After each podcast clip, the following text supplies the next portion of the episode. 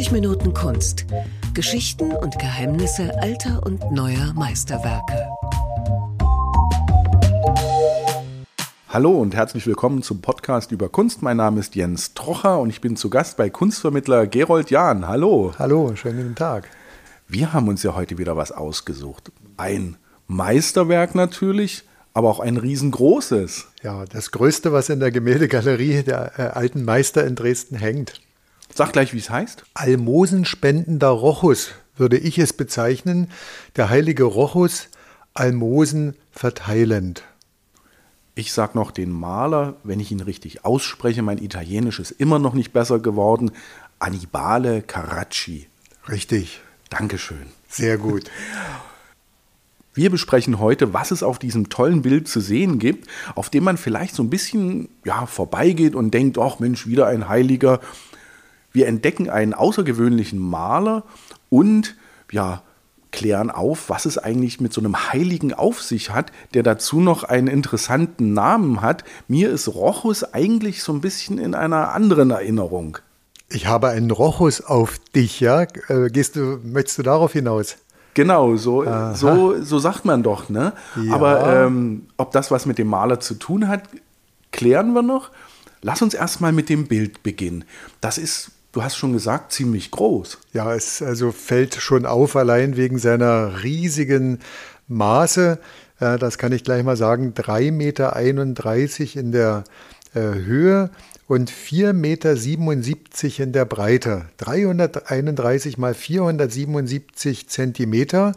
Und es ist demzufolge nach meinem Wissen zumindest das größte Bild, das in der Gemäldegalerie Alte Meister, zumindest in der Dauerausstellung, zu sehen ist.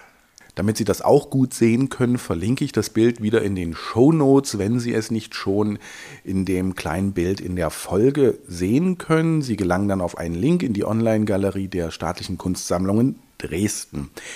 Jetzt ist es ja mit so heiligen Bildern immer so eine Sache. Man denkt auch, der Heilige, naja, mm. wieder einer. Es gibt ja mm. ganz viele. Es gibt die 14 Nothelfer und dann noch ein paar mehr. Wenn man vor diesem Bild steht, mir ging es jedenfalls so, das ist so ein Wimmelbild. Und wenn man sich dann mm so wie du näher beschäftigt hast, gibt es ganz viele Geschichten zu entdecken.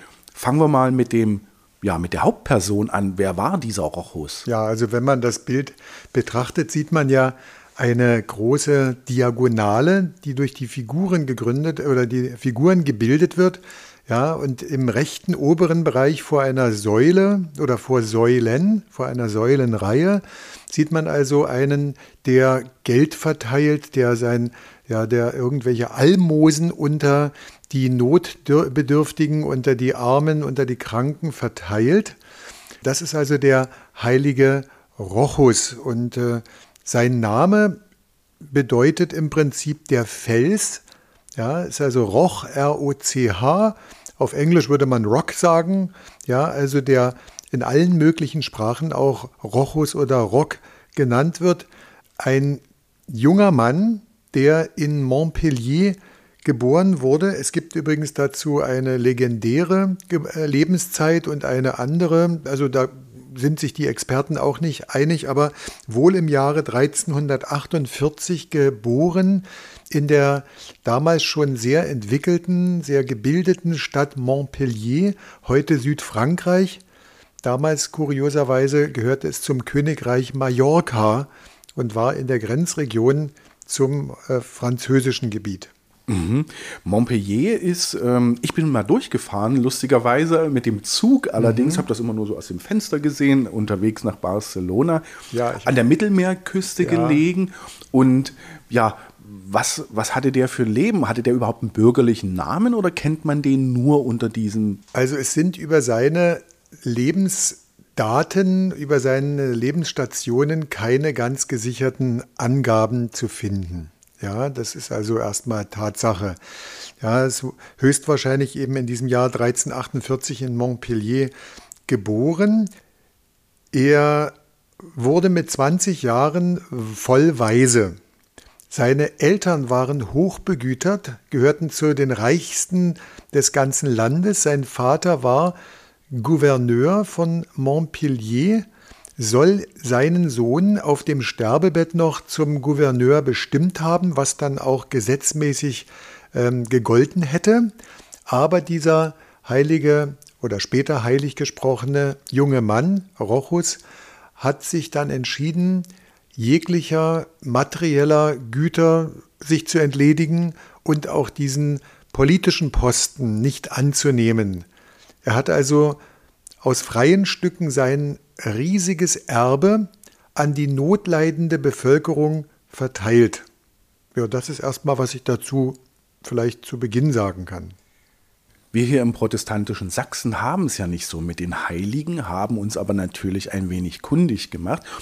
Und dieser Heilige, der ist ja quasi weltberühmt. Er ist eigentlich neben dem zweiten, dem heiligen Sebastian, mhm. einer der ja, bekanntesten, berühmtesten Heiligen, der die Pest wohl äh, besiegt haben soll, ja. beziehungsweise Pestkranke geheilt haben soll. Ja. Dahinter könnte stecken, Montpellier hat auf jeden Fall zur damaligen Zeit eine sehr gute, wir würden heute sagen, medizinische Hochschule gehabt und die Tradition der Hospitäler, die Qualität der Krankenhäuser der Hospitäler war nach alten Angaben sehr gut.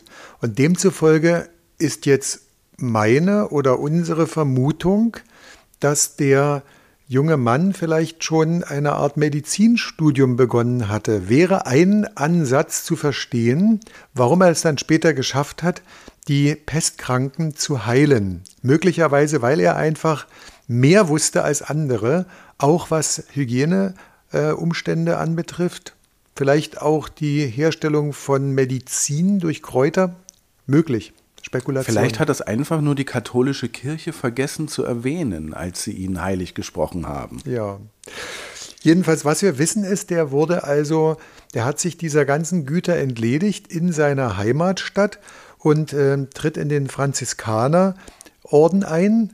Franziskaner Bettelorden wird zu einem Bettlermönch was jetzt nicht negativ zu sehen ist, äh, auch damals in der Gesellschaft durchaus nicht negativ betrachtet wurde und will also nach Rom pilgern. Und das Ganze ist ja fast auch ein bisschen auf diesem Bild zu sehen. Also man sieht dort schon Kranke. Ja. Man sieht, ja, Sterbenskranke, aber auch welche, die vielleicht genesen sind. Ja, das ist das Schöne, das Interessante in dem Bild.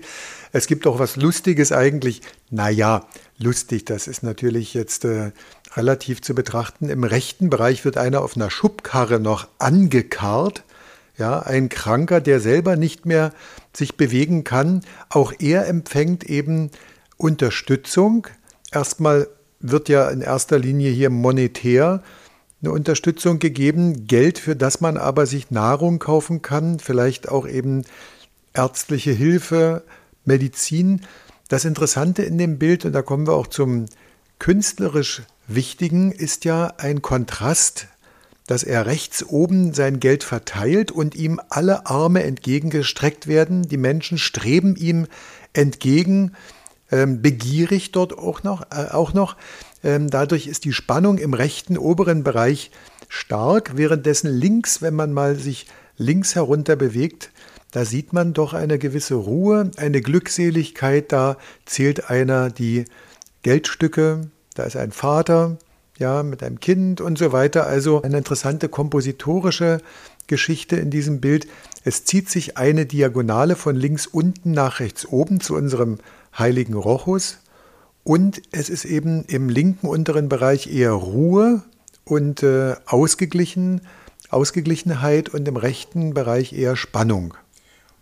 Wobei links unten, das verschwimmt nicht irgendwie so im Dunkeln. Das ist auch schon sehr plastisch, ja. auch ähm, ja fast mit solchen starken Hell-Dunkel-Kontrasten. Ja, also der Maler Annibale Carracci wird ja in der Kunstgeschichte als ein sogenannter Tenebrist bezeichnet. Ten wäre der Schatten oder das Dunkle, also einer, der mit den Hell-Dunkel-Effekten arbeitet. Ja, er war ja übrigens dann ein Zeitgenosse auch vom weltberühmten Caravaggio. Den kenne ich. Kommt man ja ständig durcheinander. Hier Caravaggio, Correggio, Carracci. Ja, da könntest du ja Carra, kann man ja eine, eine ganze Folge. Und wir müssen auch beachten, es gibt ja dann drei Caraccis, aber dazu komme ich vielleicht nachher noch. Genau, du hattest es schon kurz erwähnt, wann das Bild entstanden ist. Ist das schon barock oder ist das Renaissance? Sehr wichtige Frage. Also grundsätzlich vielleicht auch für alle, die sich nicht so sehr mit der Kunst befassen. Wir haben in Dresden zwei Hauptakzente. Wir haben die italienischen Maler des 16. Jahrhunderts. Die sind in dieser früheren Epoche der Renaissance ganz groß und weltbedeutend. Und wir haben eine zweite Abteilung der niederländischen Maler und da sprechen alle immer von den Barockmalern Rubens und Rembrandt und so weiter. Und wir haben aber auch eine italienische Barockabteilung und ich gebe auch zu, dass ich die auch nicht so sehr beachtet habe und immer so ein bisschen mit einer Art Scheuklappe, hoffentlich fragt mich hier keiner, auch an diesem Rochus vorbeigegangen bin, von dem einen italienischen Saal, wo die schlummernde Venus hängt, schnell rüberstreben zur Sixtinischen Madonna. Dann habe ich so im Vorübergehen gesagt, hier in dem mittleren Saal, da hängen so ein paar Bilder, so 16., 17. Jahrhundert, das ist italienische Barockmalerei. Also, ich habe wieder eine lange Rede gehalten, aber letztendlich Annibale Carracci gilt, das ist für die ganze Kunstwelt bedeutend, als der Begründer der barocken Malerei Italiens. Wow, also. Der Begründer. Toll. Ganz kurz, lass uns mal bei dem Rochus noch kurz bleiben und seinem Lebensweg noch etwas folgen. Ja. Der hat sein Geld verteilt und wollte ein Leben in Armut führen. Ja. Wie ist er dann zum Heiligen geworden? Ja, er hat dieses Leben in Armut eben aus innerer Überzeugung gewählt. Deswegen ist er später auch zu einem Beispiel geworden für die, ja, für das, was Jesus Christus eigentlich gepredigt hat, nämlich Caritas, also anderen helfen, anderen helfen, entledige dich deiner irdischen Güter, verkauf sie, verteile sie, nur so wirst du glücklich, im Himmel gibt es keine Diebe, so ungefähr. So habe ich jetzt erstmal das formuliert. Warum ist er zum Heiligen geworden? Er ist also als Bettler, als Bettelmönch nach Rom gepilgert und ist unterwegs in der Stadt Piacenza selbst krank geworden, hat sich in einen Wald zurückgezogen, hat in einer Laubhütte dann krank gelegen und vor sich hin vegetiert, aber auf wundersame Art ist dann eine Quelle neben der Laubhütte aus dem Boden gekommen. Dadurch konnte er seinen Durst lindern, so heißt es. Und dann kommt ihm ein vierbeiniger Helfer noch, zu, noch dazu. Dieser Hund ist ein Hund eines Adligen, eines Grafen, bringt ihm Brot. Was ist Legende und wo liegt die Wurzel der Wahrheit vielleicht auch begründet. Vielleicht gab es wirklich irgendwelche solchen Umstände. Dadurch jedenfalls wurde ein Hund mit Brot im Maul zu seinem Attribut, zu einem seiner Zeichen, seiner Attribute. Ja, und äh, dadurch also, der Hund bringt ihm Brot und leckt seine Wunden am Knie zum Beispiel und heilt ihn. Das Herrchen von dem Hund entdeckt ihn auf wundersame Art, bringt ihn zu sich in seine Behausung, in seine noble Behausung und heilt ihn. So, und dann geht unser Rochus von dort wieder, er will nach Montpellier zurückgehen, unterwegs aber in der Stadt Voghera in Savoyen wird er festgehalten, wird er fälschlich verdächtigt, ein Spion zu sein.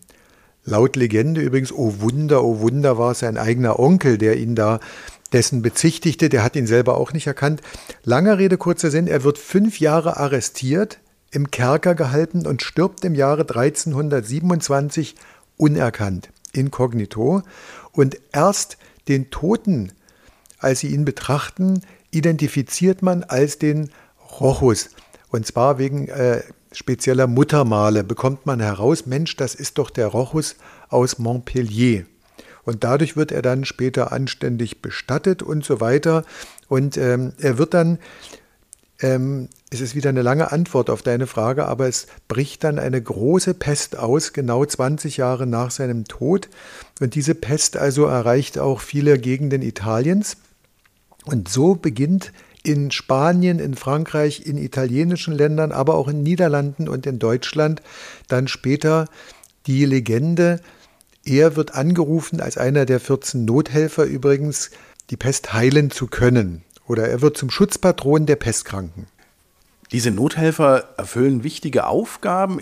Ich habe gelesen, er war nicht darunter, aber ich finde es eigentlich wurscht. Was mir noch aufgefallen ist, was du gerade gesagt hast, er hat sich in einer Laubhütte ja, zurückgezogen, in eine Laubhütte zurückgezogen. Das erinnert mich stark an die Isolation ja. in der zurückliegenden Pandemie. Wir können gleich einen großen Schritt machen. Er wurde jetzt übrigens in Italien im Zusammenhang mit Covid-19 als Schutzpatron angerufen. Das ist kein Spaß. Ach, das, ist, ja, das ist ja toll. Für Tiefgläubige ist das durchaus verständlich. Also er ist ja der Zuständige quasi für die Epidemien, für Cholera, auch die Pest und so weiter. Also warum auch nicht jetzt Covid-19? Hat man ihn Also ein 800, zu ihm nee, gebetet? das Bild ist nicht 800 Jahre alt, Entschuldigung, das ist äh, knapp 500 Jahre alt, aber ein 700 Jahre alter Heiliger mit Ja, aktuellem Bezug. Das ist toll. Genau, also übrigens nochmal apropos Nothelfer, da gibt es keine ganz feste Definition, ja, keine Liste, die jetzt für alle Zeit gültig ist, das äh, differiert auch regional. Also in Regensburg nach, meiner, nach meinem Wissen ist er wohl einer der Nothelfer, aber auf jeden Fall kann man nur sagen, er gehört zu dieser Gruppe derer, die man als Nothelfer in Epidemiefragen anruft. Das finde ich schon mal einen guten Grund für so einen ähm, Heiligen und Nothelfer, ob 14 oder 15 oder 16. Ja, Die Zählerei überlassen wir anderen. So, du hattest schon gesagt, Carracci hat es gemalt.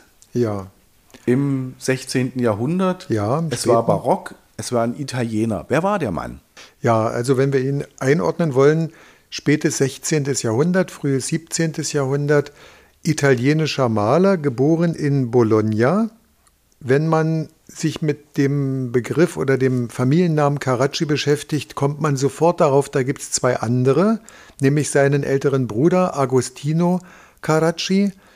Beide haben als Vater übrigens einen Schneider, dem es wohl materiell ganz anständig ordentlich geht, der wohl seinen Söhnen auch eine gute Ausbildung mit angedeihen lässt, was ja häufig der Hintergrund ist. Lernen tut unser Annibale Carracci dann mit seinem Cousin Ludovico oder Lodovico. Also der eine heißt Hannibal, der andere heißt der August und der dritte ist der Ludwig.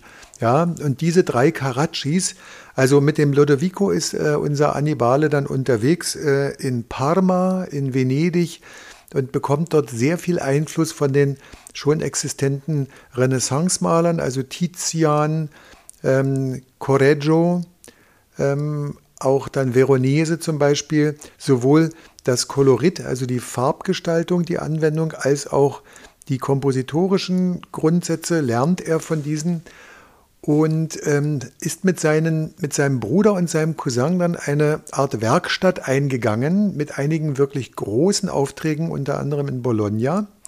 Und die nennen sich die Academia äh, die, der Wanderer, die Akademie der Wanderer, Academia degli Incaminati. Camin, Caminata ist die Comnata, ist also die Kemenate, wäre der Raum und Incaminati also ist raus, die, die rausgehen wollen. Ich sag mal, als Bezug in späteren Zeiten gibt es eben die Künstlervereinigung, die Brücke und so weiter, die Neues wollen, die sich abspalten wollen von bisherigen Traditionen. Was haben die anders gemacht? Also in der Kunstgeschichte gelten sie als diejenigen, die den Manierismus überwunden haben. Manierismus bedeutet ja eher so gekünstelt, auch ähm, gekünstelte Gefühle darzustellen, Spannungen darzustellen, übertrieben vielleicht erfundene Dinge. Sie haben sich sehr stark an der Natur orientiert und haben wahre Gefühle darstellen wollen. Äh, vielleicht als kurioses Beispiel, da gibt es ein Bild mit einer Venus, das hängt, glaube ich, im Louvre. Da hat der ziemlich beleibte, ziemlich dickliche, fleischige Cousin Ludovico unserem Annibale Modell gesessen. Der hat sich, der muss sich mit dem Rücken zu dem gesetzt haben und dann hat er das am lebenden, nat natürlichen Modell gearbeitet, aber das war sein Cousin. Ähm, und Sein er hat das, Cousin war die Venus. war die Venus, genau. Sie hatten damit die Anatomie des Menschen und Annibale hat das Kunststück vollbracht, von der männlichen Anatomie quasi dann in die weibliche umzuschalten, auch in Gedanken. Aber er hat ein lebendiges Modell vor sich. Langer Rede, kurzer Sinn noch einmal. also mehr Natur in die Bilder hineinzubringen, Natürlichkeit auch der Farben und der, ja, der Gefühls, die Gefühle auszudrücken auf natürliche Art. Das wollte ich gerade sagen, in diesem Bild, was wirklich sehr groß ist, aber man spürt doch echte Emotionen. Also ich weiß, was du mit Manierismus meinst und mir geht es dann auch manchmal, wenn man davor steht, denkt so, na, so ein bisschen. Hm, Ja. hm, Aber und bei dem Bild ist es wirklich, also man hat diese Freude, man hat diese Krankheit, man hat dieses, ja, diese lebendige Szenerie, als er die Almosen verteilt. Ja. Das ist spannend. Ja, also er hat es geschafft, den Menschen realistisch darzustellen, auch in spannenden Situationen, also in dieser emotional ja sehr bewegenden Szene. Aber wenn ich vielleicht abschweifen darf, er war eben auch ein sehr guter Porträtmaler. Da gibt es zum Beispiel in Rom ein Bild, kann man sich mal aufrufen oder kann man mal besuchen. Der Bohnenesser heißt das. Dann gibt es einen lachenden Mann mit einem Affen in den Uffizien in Florenz. Wir selber haben im Besitz der Gemäldegalerie Alte Meister den Lautenspieler. Ja, und dann gibt es in den Uffizien auch ein Selbstporträt von ihm. Also man kann direkt auch anschauen, wie der Mann aussah. Damit will ich noch einmal betonen, es geht ihm vor allem um die, ja, um die Natürlichkeit auch in der Gestik, in den Posen. Wenn jetzt bei dem einen oder anderen der Name Caracci, wenn da irgendwas klingelt, es gibt eine ganz tolle Villa in Rom, die er, ja, heute würde man sagen, designt hat, Ja. gestaltet hat. Ja. Was hat er gemacht? Ja, nachdem er also mit, seinen, mit seinem Bruder und seinem Cousin in Parma und in Venedig und in Bologna große Aufträge umgesetzt hat mit Fresken, hatten sie schon eine gute Reputation. Unser Bild übrigens des heiligen Rochus entsteht zwischen dem letzten großen Auftrag mit dem Bruder und dem Cousin in einer Villa in Bologna und eben dann ist unser Bild gemalt worden. Für wen werde ich gleich noch sagen und dem Weggang nach Rom. Und das war der entscheidende Wendepunkt, der entscheidende Punkt in seinem Leben. Zusammen mit seinem Bruder Agostino folgt er dem Ruf des Kardinals Farnese. Und das ist ein weltberühmter Name natürlich, Palazzo Farnese in Rom. Das ist dann äh, gewesen, da hat er sein Hauptwerk geschaffen zwischen 1597 und so 1600 herum in diesen Jahren. Ja, das gilt als deren, das sind Decken, Deckenfresken mit Allegorien im Palazzo Farnese. Wer also dort einmal hinkommt, der wird über diese Caraccis stolpern im guten Sinne.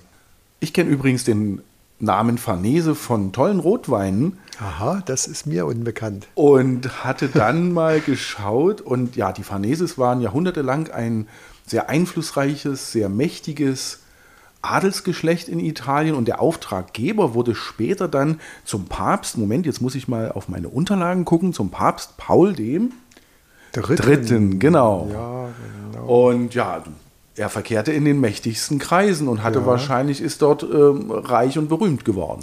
Ja, das wäre schön gewesen für unseren Annibale Caracci, aber entgegen allen Erwartungen wurde er für sein gigantisches Werk, für sein Sisyphos-Werk sehr mickrig bezahlt mit gerade einmal 500 Scudi. Ja, ähm, für sein Hauptwerk in diesem Palazzo Farnese. Für das Ganze? Und für die gesamten Arbeiten 500 Scudi. Also ich selber kann das jetzt schwer umrechnen, aber es soll ihn sehr enttäuscht haben, bis hin zu Depressionen, dass er daran erkrankt ist. Und ich denke, da ist ein Körnchen Wahrheit dran. Er wurde depressiv, er wurde krank. Nachweislich war er dann im März 1605 sehr krank und blieb es dann auch. Was danach unter dem Namen Annibale Caracci übrigens entstand, nach 1605, hat höchstwahrscheinlich seine Werkstatt ausgeführt mit vielleicht ein bisschen Beaufsichtigung. Tatsache ist 1609 reist er nochmal nach Neapel, obwohl er schon sehr krank ist, reist noch irgendwie, schafft er es nach Rom zurückzukommen und stirbt 1609 in Rom und bekommt ein Begräbnis im Pantheon. Auf seinen Wunsch hin, aber auch natürlich auf Vermittlung der entsprechenden Leute wird er dann im Pantheon begraben. Was mich ja immer interessiert ist, wie hat dann dieses Bild, dieses riesige Bild seinen Weg nach Deutschland gefunden? Ja, erstmal, wie es überhaupt entstanden ist, ist natürlich sehr interessant. Kurz gesagt, die Gründung der Bruderschaften in äh, vielen italienischen Städten, in italienischen Regionen. Die Bruderschaften, die San Rocco, also Rochos Bruderschaften, die Funktion oder die Anerkennung als der Schutzpatron gegen die Pest. Dann gibt es in Venedig zum Beispiel die berühmte Scuola die äh, Grande, Scuola Grande, die San Rocco und eine Bruderschaft in Reggio Emilia, bestellt bei ihm erstmal drei andere Bilder, wovon zwei übrigens heutzutage in Dresden hängen. Die sind im selben Saal zu finden. Diese Bilder, die er dort ausführt für die Kirche San Prospero in Reggio Emilia, äh, sorgen für so viel Anklang, dass sie ähm, ein viertes Werk bestellen. Das ist unser heiliger Rochus, mit dem er ewig lange beschäftigt ist dieses Bild wird jedenfalls jahrelang immer wieder auf die lange Bank geschoben und wird dann aber schließlich doch in der Kirche aufgehängt. Aber dieses Bild hing in einem relativ schmalen Bereich, der nur sieben Meter breit war. Ähm, daher auch die schräge Blickrichtung, die wir ja in dem Bild feststellen. Ja, wenn man das mal anschaut, das mit der Diagonale ist ja von links unten nach rechts oben gesehen. Aber um deine Frage jetzt endgilt, äh, endlich mal zu beantworten, das Bild wurde dann in der zweiten Hälfte des 17. Jahrhunderts nach meinem Wissen durch die Familie Deste angekauft. Also die berühmte herzögliche Sammlung von Modena ist damit mit den anderen Bildern, die wir ja gerade, äh, ich gerade benannt habe, in die Sammlung des Herzogs von Modena gekommen und im Jahre 1746, wie er schon bei anderen Bildern auch erwähnt, ist der Herzog von Modena seiner Ländereien und all seiner Besitztümer damals verlustig gegangen durch einen Krieg. Er war im Exil in Venedig und hat sich dann schweren Herzens entschlossen, seine 100 besten Gemälde für viel Geld zu verkaufen und dies wurde gekauft durch den Sohn von August dem Starken im Jahre 1746. Tolle Geschichte. Du hast schon angefangen zu erzählen, dass er unheimlich lange für dieses Bild gebraucht hat. Ja, denn er war gerade in der wohl aktivsten Phase. Wohlgemerkt, unser Bild entstand also 1595, 1594, 95 und er hat den Auftrag dazu aber wohl schon etwas früher bekommen. Die, wir wissen durch Briefwechsel, dass er sich entschuldigt hat, dann immer wieder entschuldigt hat für den Verzug, weil er mit anderen Dingen überlastet war. Der war einfach zu sehr beschäftigt. Klassischer Handwerker. Ja, ja. Er war zu gut oder er war zu in. Ja, er war zu sehr beschäftigt ähm, und hat dann dieses Bild übrigens möglicherweise noch ein wenig zeitverkürzt fertiggestellt. Davon kündet unter anderem ein Kuriosum. Wenn man mal das Bild ranzoomt, in der Mitte des Bildes sieht man bei einer Figur drei Beine. Huch. Ja, schau dir das mal an. Ja. Kannst du mal aufrufen da Eins, in der Mitte? zwei, drei. Da Mhm. gibt es so ein Stimmt. Bein. Das dritte, das in der Mitte, dürfte zu einer anderen Figur gehören, die dort mal gestanden hat dahinter. Aber ist auf jeden Fall anatomisch ziemlich kurios, denn da steht keiner. ist also eines der Und ist niemandem bei der Bildabnahme aufgefallen. Nee. Ja, und er hat dann also, ich denke mal, der hat innerlich geflucht und hatte gar keine Lust, das jetzt anzugehen. Der hatte in seinem, in dem ähm, anderen Palais da in Bologna wohl so viel an Fresken zu tun und war so gut im Geschäft, dass er das Bild nur mehr widerwillig und dann möglicherweise schnell fertiggestellt hat, um endlich das vom Halse zu haben. So, das kennen wir. Aber er war natürlich ein großer Künstler und nicht nur ein schnöder Bildhandwerker. Nein, da, das ist richtig. Wenn Sie irgendwo auf dieser Welt in einem Museum, in einer Galerie stehen und einen Karachi sehen, dann nehmen Sie sich etwas mehr Zeit. Apropos Zeit, haben wir noch was vergessen? Ja, natürlich. Also ich habe einen Rochus auf dich. Ne? Das ist ja dieser Ausdruck, den man im Alltagsgebrauch kennt. Zumindest wenn man sprachlich sich da ein bisschen entwickelt hat, mal Das ist irgendwann so ein im bisschen, Leben. ich habe einen dicken Hals, ich bin ein bisschen Ja. verärgert, ich grummel ein wenig. Hat aber mit, mit unserem Rochus gar nichts zu tun. Unser Rochus hat seinen Namen vom französischen Wort Roch oder Roche. Ich weiß es nicht, wie es ausgesprochen wird. Ich kann leider kein Französisch, aber also vom Begriff Roch, auf Englisch würde man Rock sagen, also der Fels. Währenddessen ich habe einen Rochus auf dich rein zufällig gleichlautend ist, aber vom Jiddischen entlehnt ist, wie ja so manch anderes deutsches Wort. Ja, da gibt es einen Ausdruck, das heißt äh, in Zorn sein oder sich ärgern, ragas, roges, hitragas, beroges. Also äh, das ist vom Jiddischen entlehnt und hat seinen Weg in die deutsche Sprache so gefunden. Ich wusste es, ich lerne noch was fürs Leben.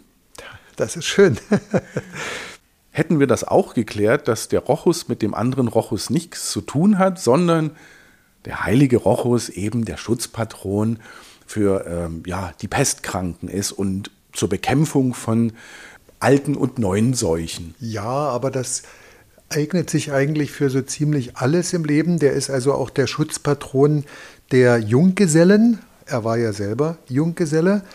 Er ist Schutzpatron von kranken Kühen und Hunden. Er ist der Schutzpatron der falsch beschuldigten Menschen, weil er ja selber falsch beschuldigt wurde, der Invaliden und jetzt mit Ausrufezeichen der Chirurgen, der Apotheker und kurioserweise der Ziegelmacher und Fliesenleger. Außerdem der Totengräber, der Gebrauchtwarenhändler und der Schutzpatron zweier bekannter Städte, nämlich Parma in Italien und Almeria in Spanien. Das heißt, ein Heiliger und man kann sich was aussuchen, wofür man ihn gerade braucht. Genau. Schön. Vielen Dank, Gerold. Gerne geschehen. Vielen Dank fürs Lauschen und bis zum nächsten Mal. Bis zum nächsten Mal.